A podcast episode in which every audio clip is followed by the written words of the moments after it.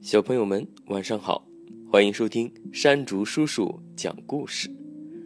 今天给大家带来的故事是《冰雪奇缘：一百个睡前故事之礼物大爆炸》。圣诞节假期马上就要结束了，艾莎决定好好整理一下房间，迎接即将到来的新年。站在门口，艾莎环顾整个房间。心里盘算着整理这些东西的先后顺序，像圣诞树这样的大件物品，一个人搬动有些困难。他决定请城堡里的侍卫们帮忙，在解决大麻烦以后，艾莎就可以亲自动手，把房间整理成她满意的样子了。在圣诞树被搬走以后，之前放在树下的礼物就像失去了容身之处，凌乱地躺在房间的地板上。那我就从这些充满爱意的圣诞礼物开始整理吧，加油！艾莎一边给自己打气，一边迅速的行动起来。她把所有圣诞礼物都装进了一个大口袋，这个口袋很大，装满礼物的样子看起来跟圣诞老人用的那个很像。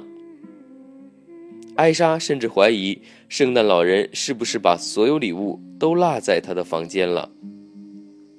在花费了一番力气和时间后，艾莎终于提起了这个沉重的大口袋，艰难地把它运到了一个空衣柜前。我怎么会有这么多礼物？艾莎气喘吁吁地说。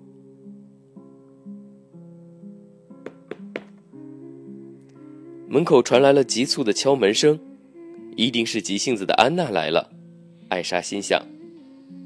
等我把这个袋子塞进衣柜，就去给他开门，还差一点点，只差一点点。